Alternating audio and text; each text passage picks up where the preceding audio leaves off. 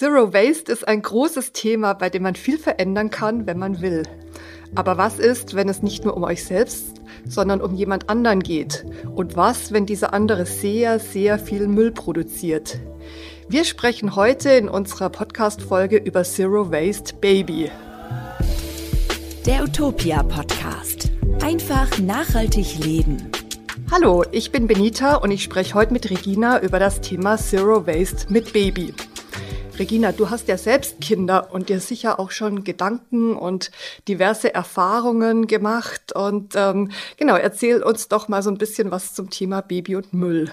Oh Gott, da fällt mir gleich ganz viel an, nämlich, dass man mit äh, zwei Babys oder auch mit einem wahrscheinlich schon ganz schön viel Müll ähm, verursachen kann, wenn man nicht wirklich aufpasst. Also äh, wie du schon sagst, ich habe zwei Kleinkinder, die sind jetzt gerade zwei und fast fünf Jahre alt. Also ich stecke noch mittendrin in der Wickelphase mit dem ersten und denk mir da eigentlich jedes Mal beim Wickeln, puh, also da kommt schon einiges zusammen und äh, um das mal als Spoiler vorwegzunehmen für diese Podcast-Folge, ich versuche möglichst auf Müll zu vermeiden, wie du ja wahrscheinlich auch.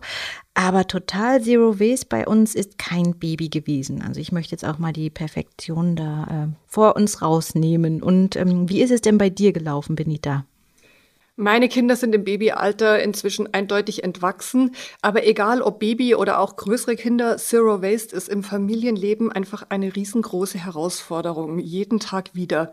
Und das auch einfach deshalb, weil Zeit so knapp ist und man nicht aus jeder Kaufentscheidung eine Wissenschaft machen kann und dann einfach auch schnell mal was mitnimmt, was man später vielleicht bereut, weil es doch eine ganze Menge Müll produziert. Für mich heißt Zero Waste so im Alltag mit der Familie bei jedem Kauf genau überlegen, brauche ich das Produkt auch wirklich oder brauche ich es vielleicht auch nicht und kann es ersetzen. Meine Erfahrung ist, dass man vor allem bei der Babykleidung und dem ganzen vielen Zubehör, das man für die Babyzeit dann braucht, ähm, unglaublich viel Müll und damit natürlich auch Ressourcen sparen kann, wenn man sich die Dinge ausleiht oder einfach Secondhand kauft. Oder im Zweifel auch noch eine Idee, sich neu kauft, aber dann wirklich ähm, ja weitergibt und ähm, nicht im Keller jahrzehntelang rumstehen lässt. Also die Hörer hören das gerade nicht, aber ich nicke hier ganz heftig ins Mikrofon, weil das kann ich auch alles unterschreiben. genau, bevor wir das Thema äh, vertiefen und auf die Details zu sprechen kommen, kommt aber hier schon mal unsere Frage der Woche. Da geht's heute um die Frage, was tut man, wenn das Baby Blähungen hat? Die Antwort gibt's wie immer ganz am Schluss von unserem Podcast. Jetzt aber zum Thema, wie lässt sich Müll in der Babyzeit vermeiden? Wir haben uns da im Vorfeld schon einige Gedanken gemacht und möchten euch da auch unsere ja, Erfahrungen und ähm, ein paar kleine Tipps weitergeben. Ganz ohne Müll geht's in der Babyzeit nicht. Das ähm, ist auf jeden Fall die, die Erfahrung von uns beiden. Und ähm, Zwei Dinge schon mal vorweg. Schlussendlich ist es gar nicht so kompliziert, weniger Müll zu produzieren, wenn man ein bisschen mitdenkt. Und ganz wichtig ist da auch die Erkenntnis, viele Produkte, die euch angedreht werden, die braucht ihr überhaupt nicht. Ja, genau. Ähm, wir wissen, Shopping in den Babyabteilungen der Drogeriemärkte macht total viel Spaß, denn es gibt so viel Neues zu entdecken und die Produkte sehen auch alle niedlich aus und man wird dazu verleitet, Sachen zu kaufen, die man aber, wenn wir ehrlich sind und ihr äh, wisst das wahrscheinlich da draußen, die Dinge brauchen wir einfach nicht. Ähm, denn die allermeisten Sachen davon sind tatsächlich unnötig. Und wir wollen euch heute einen kleinen Kompass bieten, was jetzt sinnvoll ist und worauf ihr getrost verzichten könnt. Wichtig ist uns dabei der Aspekt, einfach mal versuchen, Müll zu vermeiden, wo immer es geht. Fangen wir einfach mal an, zum Beispiel beim Thema Hautpflege. Hier gilt auf jeden Fall, weniger ist mehr. Insbesondere Produkte mit bedenklichen Inhaltsstoffen wie Duftstoffe, Parabene oder UV-Filter sollte man da auf jeden Fall meiden. Und grundsätzlich sollte die Babyhaut im ersten Lebensjahr ja auch gar keiner Sonnenstrahlung ausgesetzt werden, da sie dafür noch viel zu dünn ist. Also immer auf Langarmbodies und viel Schatten achten. Genau, also Sonnencreme braucht ihr schon mal nicht. Und wenn ihr euer Baby dann doch mal eincremen wollt oder das vielleicht auch müsst, weil die Haut sehr trocken ist, dann reichen da Olivenöl oder Kokosöl eigentlich total aus. Auch Mandel- oder Jojobaöl sind super und das könnt ihr dann auch, wenn ihr es euch eh schon ähm, angeschafft habt, auch für eine kleine Babymassage verwenden. Das heißt, die ganzen niedlichen ähm, Fläschchen mit Lotionen, die womöglich noch Duftstoffe oder andere Zusatzstoffe beinhalten, die könnt ihr getrost im Drogeriemarkt stehen lassen. Wenn ihr Pflanzenöle kauft, dann solltet ihr dabei auf jeden Fall auf eine hohe Qualität und auf ein Biosiegel achten. Und richtig Zero Waste wird das Ganze, wenn ihr euch die Öle im unverpackt Laden abfüllen lasst. Und dann könnt ihr euch da auch noch die Glasflaschen oder Gläser sparen. Aber vielleicht noch einmal grundsätzlich, es ist eigentlich nicht unbedingt nötig, die Haut von Babys und von kleinen Kindern einzuölen oder einzucremen. Also das würden wir wirklich nur empfehlen, ähm, wenn sie sehr trockene Haut haben. Trockene Haut könnt ihr aber auch ganz anders vorbeugen, nämlich indem ihr eure Babys oder die Kleinkinder einfach nicht so häufig badet und vor allem nicht so heiß badet. Ein bis zweimal in der Woche reicht da vollkommen aus. Die Babys schwitzen ja auch noch gar nicht wirklich. Ja, sie machen ja keinen Sport und können dann nicht stinken. Aber lass uns doch auch gleich mal schauen, welche Produkte noch überflüssig sind. Wir waren ja schon gerade beim Baden und da braucht man auf jeden Fall keine besonderen Produkte, auch wenn einige Hersteller uns da was ganz anderes glauben machen wollen. In der Regel reicht da ein einziges Produkt für Haut und Haare aus und das sollte möglichst mild sein. Und wir empfehlen da natürlich ein Naturkosmetikprodukt zu wählen. Und viele Expertinnen raten sogar dazu, Babys im ersten Jahr ausschließlich mit warmem Wasser, also das heißt ganz ohne Waschgel oder ähnliches zu baden. Wenn ihr Produkte aus dem Drogeriemarkt verwendet, solltet ihr auf jeden Fall darauf achten, dass ihr immer nur eine ganz kleine Menge davon ins Badewasser gebt. Kleine Babys brauchen nicht die ganze Badewanne voll Schaum oder sowas. Und noch ein Tipp aus unserer Praxis. Ähm, unsere Kinder hatten in der Babyzeit leider extrem trockene Haut. Da hat Muttermilch im Badewasser kleine Wunder bewirkt. Also einfach abgepumpte Muttermilch in Eiswürfelformen geben, einfrieren und dann, wenn ihr euer Baby badet, mit ins Badewasser geben. Das taut dann auf und pflegt die Haut ganz wunderbar. Ja, die Erfahrung haben wir auch gemacht. Das äh, hilft wirklich sehr. Also wir hatten auch leider Kinder mit trockenen, mit trockener Haut und da hat uns das sehr geholfen. Und man muss auch nicht mal danach die Kinder eincremen, ähm, weil die Mutter mich so einen Film hinterlässt. Viele Eltern schwören ja auch auf Feuchttücher und gesundheitlich sind die zum Großteil unbedenklich, aber für die Umwelt sind sie eben nicht so toll, denn sie werden zum Großteil auf Basis von Erdöl hergestellt und das Problem ist eben dabei, dass die Tücher sich nicht zersetzen. Und im Laufe der Jahrzehnte zerfallen die Kunststofffliese langsam zu gefährlichem Mhm. Mikroplastik. Das heißt, falls ihr Feuchttücher kaufen möchtet, solltet ihr darauf achten, dass sie aus biologisch abbaubarem Material sind. Das steht normalerweise auf der Packung irgendwo auch drauf. Ähm, der Begriff birgt aber die Gefahr, dass man die Tücher in die Toilette werfen möchte. Da gehören sie aber nicht hin, sondern normal in den Restmüll. Die beste Alternative zum Feuchttuch ist übrigens der klassische Waschlappen. Einfach einer aus Frottee oder Flanell. Und wenn ihr die nachher bei 60 Grad in der Waschmaschine wascht, dann reicht es völlig aus, um eventuelle Keime abzutöten. Und mal wieder ein kleiner Tipp aus der Praxis. Feuchttücher kannst du auch ganz einfach selber machen, wenn du das praktisch findest und welche verwenden möchtest. Alles, was man dazu braucht, habt ihr bestimmt zu Hause. Das ist einfach nur Wasser, ein bisschen pflegendes Öl, haben wir euch ja vorher schon was dazu gesagt, und eine Küchenrolle. Und wenn ihr auch die Küchenrolle vermeiden wollt, dann könnt ihr auch einfach dünne Waschlappen verwenden. Dann kommt ihr komplett ohne Müll aus und ja, könnt diese Feuchttücher einfach immer wieder verwenden. Die Anleitung haben wir euch in den Show Notes verlinkt. Aber jetzt kommen wir vielleicht mal noch zum Thema Babynahrung, Regina. Oh ja, spannend, denn hier kann ich schon mal sagen, die Natur hat uns da direkt Zero Waste eingebaut, denn äh, Stillen funktioniert komplett ohne Abfälle und das ist ja äh, wirklich schon mal super.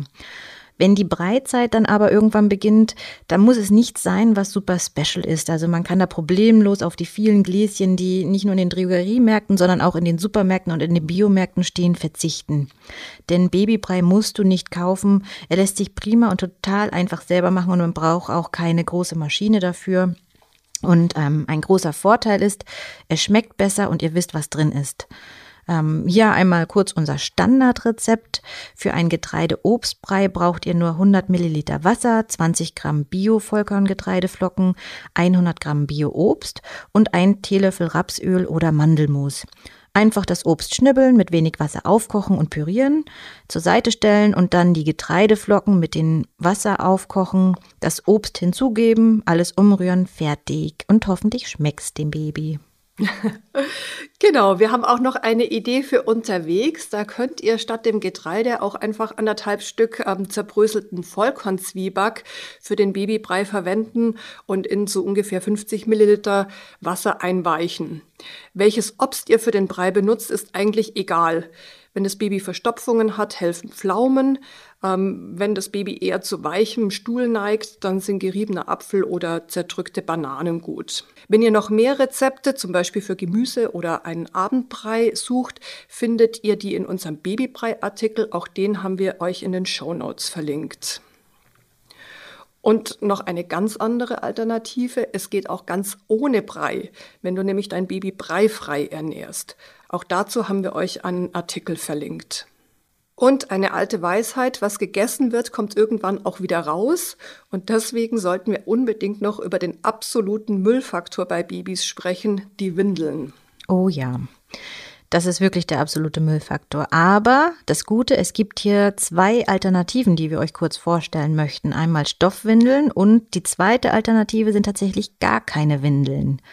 Über Stoffwindeln haben wir schon mal in unserem Podcast Nachhaltig Leben mit Kind gesprochen. Das war die Folge 73. Hört da gerne mal rein. Und ähm, hier aber einmal noch mal kurz die Vor- und Nachteile von Stoffwindeln. Also die klaren Vorteile gegenüber den Einwegwindeln sind, Stoffwindeln sind meist besser verträglich als Wegwerfwindeln, da sie atmungsaktiv sind. Das heißt, es kommt da weniger zu Windeldermatitis. Sie sparen wirklich super, super viel Müll, denn ein Baby braucht so knapp 5000 Windeln in, für die gesamte Wickelzeit. Ähm, Kinder, die mit Stoffwindeln gewickelt werden, werden oft schneller trocken und sie sind auf lange Sicht gesehen meist günstiger. Sie stinken weniger und es gibt sie ähm, in verschiedenen Größen, also zum Beispiel auch mitwachsende Windeln. Sie sind zudem langlebig, das heißt, wenn ihr plant, mehrere Kinder zu bekommen, könnt ihr getrost für das erste Baby das, die Stoffwindeln kaufen und dann auch noch für das zweite, dritte, vierte Kind verwenden. Oder auch erst beim zweiten Kind damit anfangen. Das geht natürlich auch. Und ein weiterer Vorteil, den wir selbst ähm, aus Erfahrung gelernt haben, wir haben mit unseren Stoffwindeln nie so eine Explosion erlebt. Also andere Mamas haben ab und zu berichtet, dass der Windelinhalt bis zum Hals reichte irgendwann. Das gab es aber bei uns mit den Stoffwindeln tatsächlich nie. Das sind also eine ganze Menge Vorteile, aber das wollen wir euch jetzt nicht vorenthalten. Stoffwindeln haben natürlich auch Nachteile. Je nach System machen die Stoffwindeln doch ganz schön viel Arbeit ähm, beim Waschen und Trocknen. Und zumindest am Anfang und auch abhängig vom System braucht man schon ein bisschen Übung und wahrscheinlich anfangs auch mehr Zeit fürs Wickeln. Und noch ein Punkt, ähm, normale Windeln gibt's in jedem Supermarkt oder Drogeriemarkt zu kaufen, Stoffwindeln nicht. Auf der anderen Seite ist es so, wenn man sie sich einmal angeschafft hat, dann muss man nie wieder zum Drogeriemarkt rennen und Nachschub kaufen, sondern dann hat man die zu Hause und kann sie nachher auch dann einfach an Freunde oder Bekannte weitergeben. Regina, ich habe gehört, du hast bei Stoffwindeln einiges an Erfahrung gesammelt. Vielleicht kannst du uns dazu noch ein bisschen was erzählen.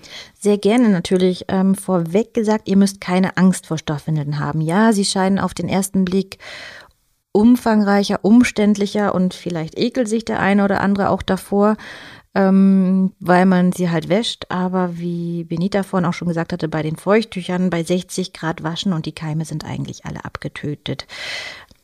Auf jeden Fall ist es gut, sich ausreichend mit Stoffwindeln einzudecken und je nach System ist da eine verschiedene Anzahl notwendig. Zum Beispiel bei All-in-Ones braucht man mehr Stoffwindeln als mit zum Beispiel einem System, wo man nur die Saugeinlage wechseln muss und die wasserabweisende Überhose nochmal verwenden kann. Wir haben zum Beispiel mitwachsende Stoffwindeln benutzt und die hatten wir von der Geburt an bis zum Kita-Eintritt. Und äh, die haben wir danach dann auch tatsächlich wieder ähm, über die gängigen Kleinanzeigenportale verkauft. Und das war wirklich total einfach. Was uns aber auch bei dem Thema Stoffwindeln immer begleitet hat, war das Thema Windelfrei. Und den Weg könnt ihr natürlich auch gehen. Ähm, den richtigen Zeitpunkt für das Thema Windelfrei gibt es nicht. Ihr äh, könnt euch selbst überlegen, wann und ob ihr das ausprobieren möchtet. Manche fangen direkt mit der Geburt an, andere wiederum erst nach dem ersten Lebensjahr, wenn das Kind anfängt, die ersten Worte zu plappern. Also ein richtig oder falsch gibt es nicht, genauso wie bei Stoffwindeln. Man kann es einfach mal ausprobieren und schauen, wie man damit klarkommt. Bei der windelfreien Methode geht es in erster Linie nicht darum, dein Kind möglichst schnell zur Sauberkeit zu erziehen, denn im Mittelpunkt steht eigentlich, dass man seinem Kind bewusst Aufmerksamkeit schenkt und lernt, die Bedürfnisse richtig zu lesen. Denn ähnlich wie beim Hunger oder Müdigkeitsgefühl gibt das Baby verbale und nonverbale Signale von sich, an denen man erkennen kann, äh, dass es mal muss. Und statt einer Windel kann man sein Kind dann über die Toilette, das Waschbecken oder ein Töpfchen halten. Und äh, so ein Windelfrei ist eben kein Training, sondern ein Erkennen von Bedürfnissen. Äh, mir ist beispielsweise irgendwann aufgefallen, dass der Stuhlgang der Babys immer zur gleichen Zeit kam. Also habe ich mich dann einfach mit dem Baby zu dieser Uhrzeit über die Toilette gesetzt und äh, das Baby drüber gehalten und der ähm, Stuhlgang fiel dann eben nicht in die Windel, sondern in die Toilette direkt. Also da konnte ich quasi auch eine Windel sparen. Also völlig klar, wenn das Baby windelfrei lebt, dann spart ihr einen riesengroßen Müllberg. Und das Ganze hat noch einen weiteren Vorteil. Wer keine Windeln verwendet, braucht nämlich auch keinen Puder und keine Popocreme und spart auch damit wieder Müll und übrigens natürlich auch Geld. Aber trotzdem ist natürlich die Frage, will man sich das wirklich geben? Wie siehst du das denn, Regina? Ja, ich habe es ja schon äh, angedeutet. Wir haben ähm, tatsächlich Stoffwindeln benutzt und daneben Teilzeit windelfrei praktiziert. So nenne ich das jetzt einfach mal, weil äh, wir haben eben hauptsächlich Stoffwindeln benutzt und wenn ich daheim war und gemerkt habe, ähm, das Kind muss mal, bin ich eben mit äh, dem Baby oder dem Kleinkind dann auf die Toilette gegangen. Und uns ist tatsächlich aufgefallen im Vergleich zu anderen gleichaltrigen Kindern, auch wenn man natürlich nicht vergleichen soll, dass aber tatsächlich unsere Kinder äh, eher ein Gespür dafür hatten, wenn sie mal müssen und auch eher ähm, trocken waren als andere gleichaltrige Kinder. Ähm, falls euch das aber näher interessiert, schaut doch mal in die Shownotes, da haben wir euch auch noch einen ausführlichen Artikel zum Thema verlinkt. Und vielleicht noch ein Hinweis zum Wickeln zum Abschluss. Äh, man muss keine Angst davor haben, sich auf ein System bei Stoffwindeln festlegen zu müssen. Es gibt zum Beispiel Familien, die nutzen nur zu Hause Stoffwindeln oder machen zu Hause windelfrei und im Urlaub oder wenn sie unterwegs sind, benutzen sie dann halt ausnahmsweise mal Wegwerfwindeln. Also ich selbst habe immer gedacht, jede Windel, die ich nicht wegwerfe, die zählt. Und somit sind wir zumindest für mein Gewissen ganz gut gefahren. Ähm, noch zwei Hinweise vielleicht zum Schluss. Es werden ja auch diese Einmalwickelunterlagen verkauft. Die braucht es meiner Meinung oder unserer Meinung nach nicht. Hier kann man einfach auch ein äh, Mulltuch oder eine, eine Windel, so eine Stoffwindel drunter legen und schon hat man auch eine schöne Wickelunterlage, die man waschen kann. Und ein Tipp noch, das wusste ich vor der Babyzeit nicht, beziehungsweise ist es mir nie aufgefallen. In vielen Drogeriemärkten gibt es inzwischen Wickel-, Still- und Spielecken. Also man kann sein Kind dort kostenlos wickeln. Es gibt schöne Stillecken in ausreichend großen Drogeriemärkten, wo man in Ruhe stillen spielen kann. Und für Kinder gibt es da, also wie wenn man mit zwei zum Beispiel dabei ist, gibt es dann auch schöne Spielecken, in, wo sie sich dann in der Zeit beschäftigen können. Und für den Notfall gibt es manchmal auch noch eine Toilette. Muss man nur ein bisschen danach fragen. dann wird einem das vielleicht verraten. Teilweise auch ganz hilfreich, wenn man mit Kindern unterwegs ist. Ein Thema ist dann auch noch ähm, die ganze Kleidung und das ganze Zubehör, das man für die Kleinen braucht. Bei Kleidung, Kinderwägen und auch Tragesystemen würden wir euch auf jeden Fall dazu raten, das Ganze gebraucht zu kaufen. Denn man braucht es ja wirklich nur für eine kurze Zeit und ähm, danach erstmal nicht mehr oder vielleicht beim zweiten Kind nochmal. Aber genau, also gebraucht kaufen macht da in jedem Fall Sinn. Noch billiger als gebraucht zu kaufen ist es natürlich, wenn ihr euch die Sachen irgendwo ausleihen könnt oder euch umhört, ob nicht jemand was zu verschenken hat. Also wir haben damals von Freunden zum Beispiel die Babyschale fürs Auto geliehen bekommen. Das war total super, denn die sind zum einen ziemlich teuer und zum anderen braucht man sie gerade mal ein halbes Jahr, wenn man dann überhaupt mit dem Auto fährt.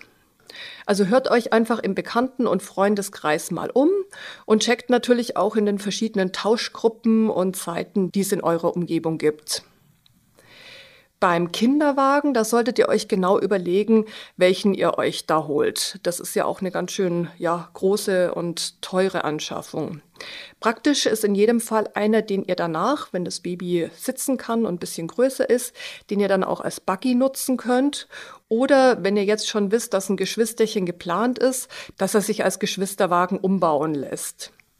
Wenn ihr viel und gerne mit dem Fahrrad unterwegs seid, dann braucht ihr vielleicht gar keinen Kinderwagen, sondern könnt euch ähm, einen Fahrradanhänger anschaffen, den man dann eben auch ähm, schieben und zum, zum Einkaufen und auch ohne Fahrrad verwenden kann. Ja, es ist auf jeden Fall ratsam, sich da vorher einmal kurz Gedanken zu machen, auch wenn es schwer fällt. Ansonsten hat man dann nachher einen Fuhrpark in der Garage stehen von vier Kinderfahrrädern, Fahrradanhänger, Kinderwagen und Buggy und weiß nicht mehr, wo man sein eventuelles Auto parken soll. Also vielleicht einfach mal vorher wirklich in sich gehen und überlegen, ob man es wirklich braucht.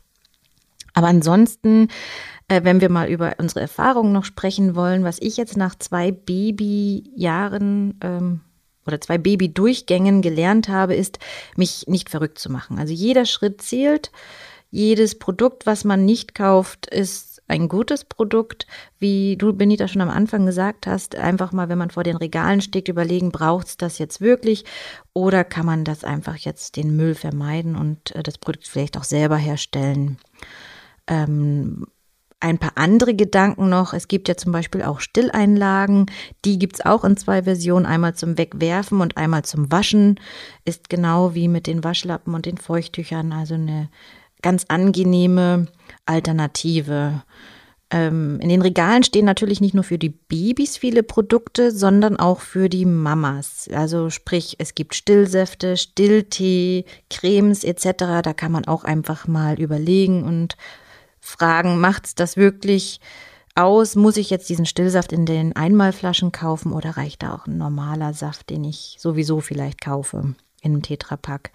Genauso Stillkleidung, das kann man auch super gut Secondhand kaufen oder aber auch bei Freundinnen, die vielleicht schon ein Kind bekommen haben, mal nachfragen, ob die ähm, Schwangerschafts- oder Stillkleidung ausleihen würden. Und das gleiche gilt natürlich auch für die Babysachen, die, aus denen die Babys äh, in den ersten Monaten super schnell natürlich rauswachsen.